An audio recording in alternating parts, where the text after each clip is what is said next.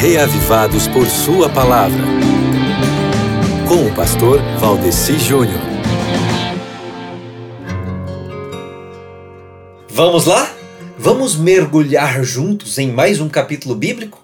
Eu digo mergulhar porque, para um bom aproveitamento da comunhão com Deus através da leitura bíblica, é preciso se dispor a uma verdadeira imersão, meu amigo. Veja bem, o Salmo 128 ele diz bem assim: Feliz aquele que teme a Deus, o Senhor, e vive de acordo com Sua vontade.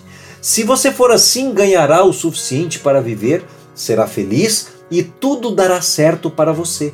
Em casa, a sua mulher será como uma parreira que dá muita uva, e em volta da mesa os seus filhos serão como oliveiras novas. Quem teme ao Senhor certamente será abençoado assim.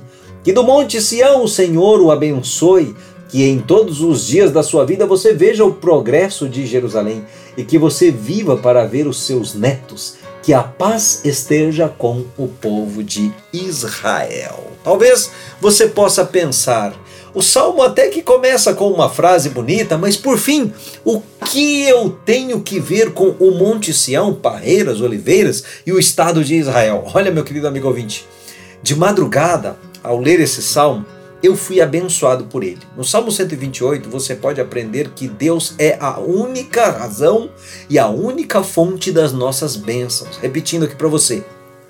No Salmo 128, você pode aprender que Deus é a única razão e a única fonte das nossas bênçãos. Nesta leitura de hoje, você também aprende que Deus pode abençoar a família daqueles que o temem e o amam. Então, eu desafio você a ler hoje o Salmo 128 e procurar descobrir nesses textos o que Deus quer de você, porque felicidade e prosperidade são bênçãos espirituais das pessoas que são 100% 100% fiéis. Então, seja fiel na sua comunhão diária, mergulhe no texto bíblico, peça ao Espírito Santo que lhe dê uma imersão total no contexto da leitura e eu tenho certeza que você experimentará o que este salmo descreve para todo e qualquer que quiser se dispor a temer o nome do Senhor e fazer parte do seu povo.